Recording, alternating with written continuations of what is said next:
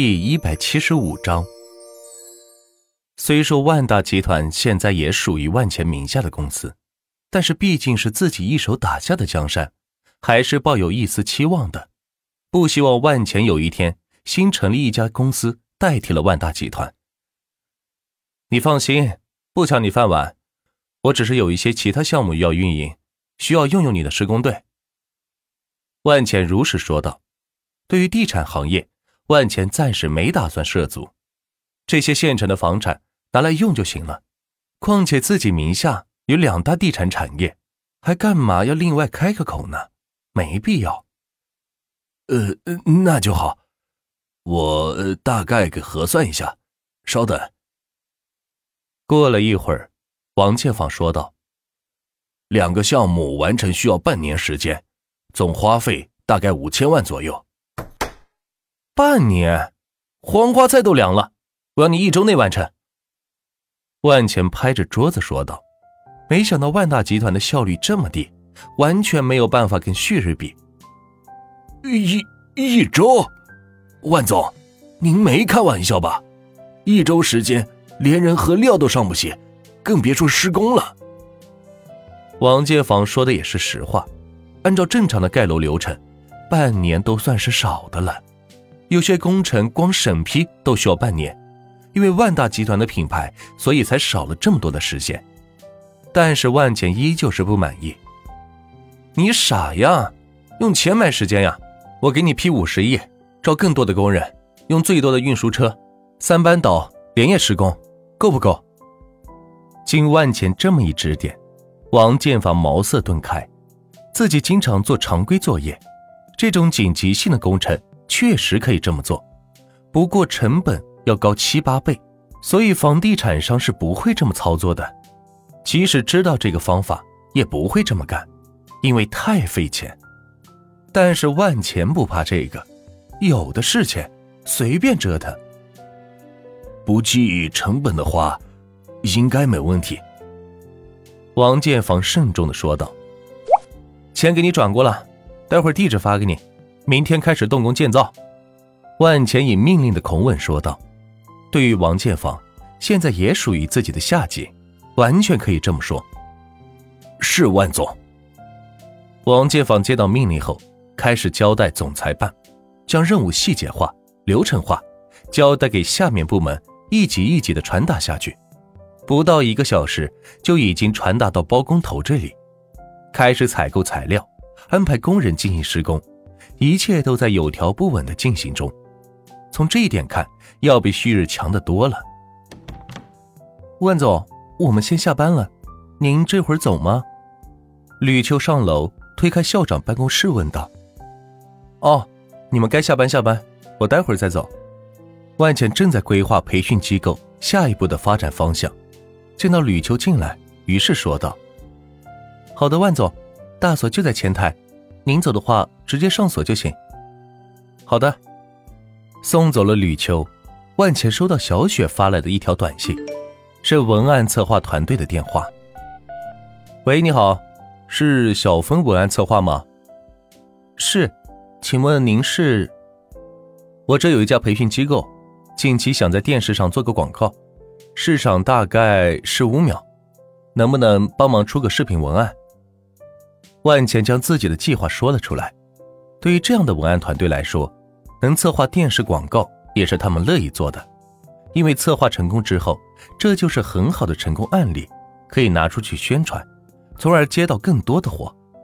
好啊，培训班位置在哪？我方便去实地看看吗？可以，你加我微信，我发给你。明天吧，明天上午过来一趟。挂了电话。万钱收到一条朋友添加请求，通过微信后将自己所在的位置发了过去，并且约了明天中午见面。做完这些事情，万钱坐回老板椅，想着还有什么东西可以添加的。代言人。万钱思索着一些成功企业的运营方案，其中很重要的一条就是代言人。对于培训机构而言。一个好的代言人，在广告上面出现也是可以吸引一大批学生的。说起代言人，首先考虑到的就是高考状元。只要找到一位高考状元，与自己的培训班绑定，简简单单的说一句：“我就是从这个培训班出来的”，效果就足够了。而且不止一位，越多越好。万钱计划将广告时长从十五秒延伸至三十秒。对于一个培训机构的电视广告来说，三十秒已经是很长了，并且是所有节目后面都有，持续一个月，效果绝对可以。陆校长睡了吗？这是万钱第一次主动给滨河技术学院的校长打电话。还没有，怎么了，万董事长？陆校长常年在教育部门工作，一定认识很多高考状元吧？近几年来，各省的高考状元名单能给我一份吗？万钱想通过陆江涛弄得一些高考状元的信息，好挨个联系，看谁愿意出面代言。当然，代言费肯定不少。这个还真有。你也知道，我们大学招生都希望能有一些拿得出手的学生，所以每年的这些省状元，我们都会特别关注。明天，我让秘书长给你发一份名单。谢谢陆校长，那您早点休息吧。万钱说完挂了电话。此时收到一条朋友申请，万钱通过了申请。你好，你是？老板还记得我吗？我是主播苏三呢。苏三？万钱猛的一下，确实没想起来。你忘了啊？那天我在直播间直播，你突然发个说找网红培训老师，还给我打赏了一千万。苏三提醒万钱道：“原来那个时候，滨河技术学院的网红楼刚盖起来，万钱想为圆圆稳定输送一些网红，但是这是个新兴的行业，没有专门的培训学校，所以只好从直播平台去挖掘人才。当时确实打赏了这么一个人。”他还说要来找自己，难道这是来了吗？哦，想起来了，确实有这么一回事。怎么了？你现在到魔都了？是啊，老板，刚到机场，不知道去哪找你，好不容易加上你微信，想着问您一下。万钱看看周边的环境，这么一个大姑娘，不远万里的来找自己，这该怎么安排呢？呃。你这样，下载个钱通约车，打车免费的，给你发个地址过来吧。说完，万钱给苏三发了个滨河职业技术学院的位置，然后自己也快速下楼，打了个车，朝着滨河职业技术学院驶去。来到夜晚的学校门口，还是那么的熟悉，卖衣服、卖水果、卖袜子，应有尽有。像当初自己的第一桶金，还是圆圆在校门口。摆摊卖衣服挣得的，所以对这个市场，万浅很有感情。老板，你到哪了？我已经到学校门口了。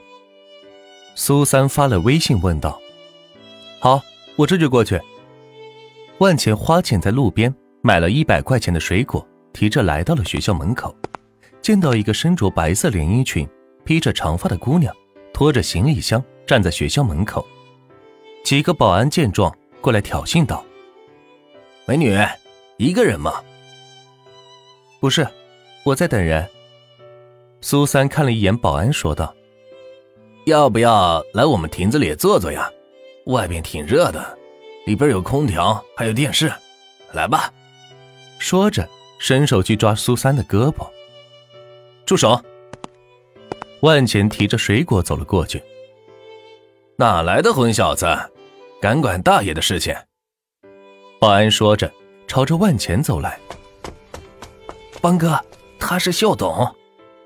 此时，后面跑出来一位保安，大声喊道：“赶紧过来拦住了他！”听到后面保安的话，保安顿时是吓了一跳。